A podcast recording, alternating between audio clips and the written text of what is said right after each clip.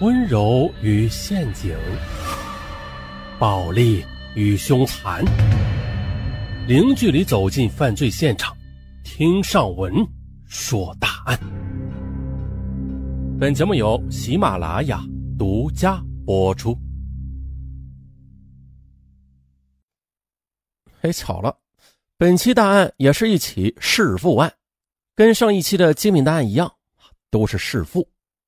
不过也有不同之处啊，上一期的精品答案是为了情，而本期是为了财。呃，甭管为什么吧，都是悲剧。啊，我们从头说起。二零一四年五月十五日十时许，沈阳市公安局大东区的公安分局金桥派出所接到一个报警电话：“喂，是警察吗？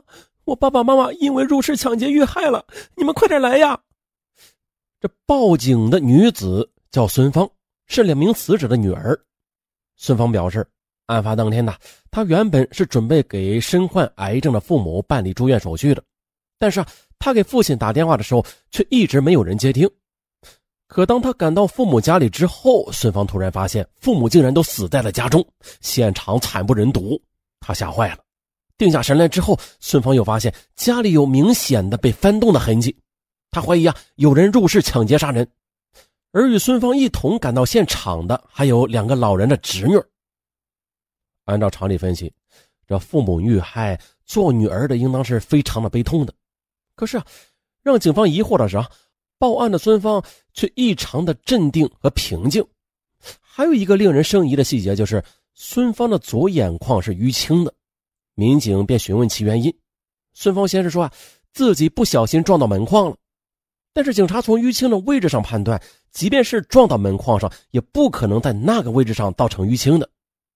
所以警方继续询问，他又改口说是和男朋友闹了矛盾，被男朋友打的。哼，孙芳的前后矛盾的解释引起了办案民警的怀疑。而此外，多数邻居也表示了，这孙芳和父母的矛盾一直是比较大的，并且经常发生争吵。而两位老人呢，也不是孙芳的亲生父母。是养父母。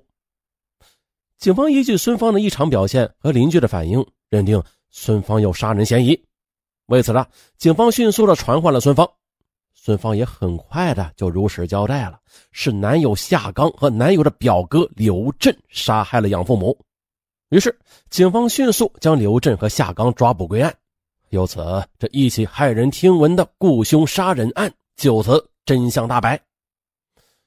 那问题来了，究竟是什么事能让一名养女狠心的对自己的养父母下此毒手啊？虽然不是亲生的，但是养育之恩那是高于一切的。这事儿啊，我们从头说起。孙芳今年三十七岁，与前夫离婚之后，与上小学的女儿一起生活。孙芳以卖窗帘为生，自称月收入是七八千元。孙芳现在的男朋友叫夏刚。只有二十五岁，并且已经有妻子。有一次呢，开出租车的夏刚搭载了孙芳，两人便互留了微信，并且很快的发展成为婚外情的关系。而据孙芳后来交代啊，自己始终是与养父母有矛盾的。他呢，又是在最近从邻居口中得知自己不是父母亲生孩子。这养父母说他不孝，并且表示财产也不准备留给他。他因此滋生了怨恨之心。不过，孙芳的前夫魏某，他表示，自己啊曾经带着孩子去看望过两位老人的。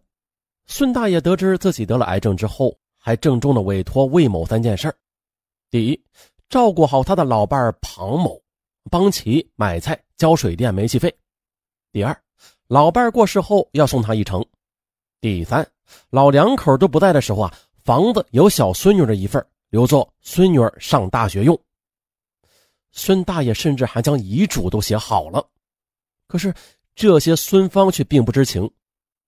在得知养父母患癌症之后，他不但不照料二老安度晚年，反而啊顿生图财害命的歹毒念头，并且很快的付诸了行动。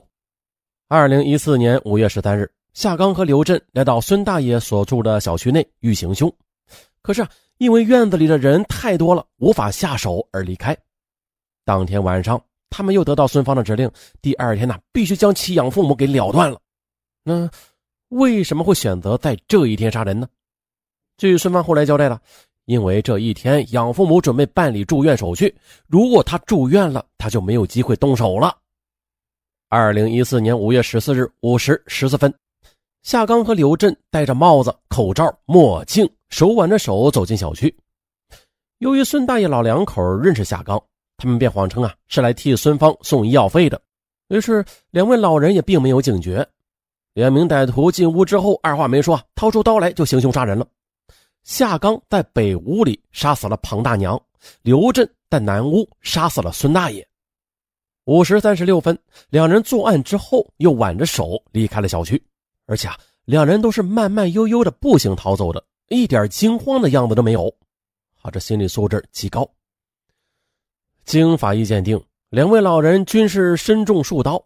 孙大爷左肺、心脏和主动脉破裂，造成大出血死亡；庞大娘是左侧的颈动脉离断，胸主动脉和肝脏破裂，造成大失血死亡。更可恨的是啊，两名歹徒杀死两位老人之后，并没有迅速的离开现场，而是将室内的抽屉给撬开，拿走了一百元钱和首饰等物品。据两名犯罪嫌疑人供述啊。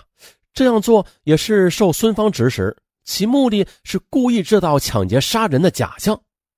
而在两人作案之后，孙芳又开始了新的计划。案发当天晚上呢，两位死者的侄女发现老人家的电话没人接听，但孙芳却告诉老人的侄女说应该没有事的。到了第二天上午九时许，孙芳又主动的打电话给老人的侄女，说啊要一起去看望两位老人。可是，当他们打开门，发现倒在血泊中的两位老人之后，侄女被眼前的景象惊呆了。但是，早已经知道结果的孙芳却非常的冷静啊，他慢悠悠的掏出了手机，报了警。然而呢，孙芳他太小看警方了，他煞费苦心设计的种种计划，并没有逃过警方的眼睛。孙芳在杀人之后，没有表现出任何愧疚之情，说啊，造成这一切后果都是养父母的原因。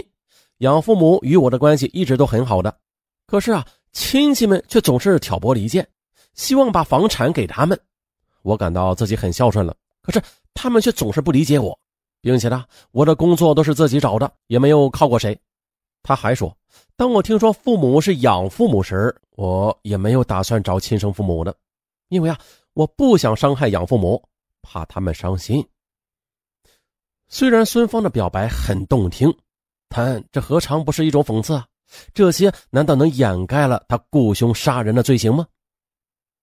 在法庭上，孙芳和夏刚也是相互的推诿指责，都说是对方提议杀人的。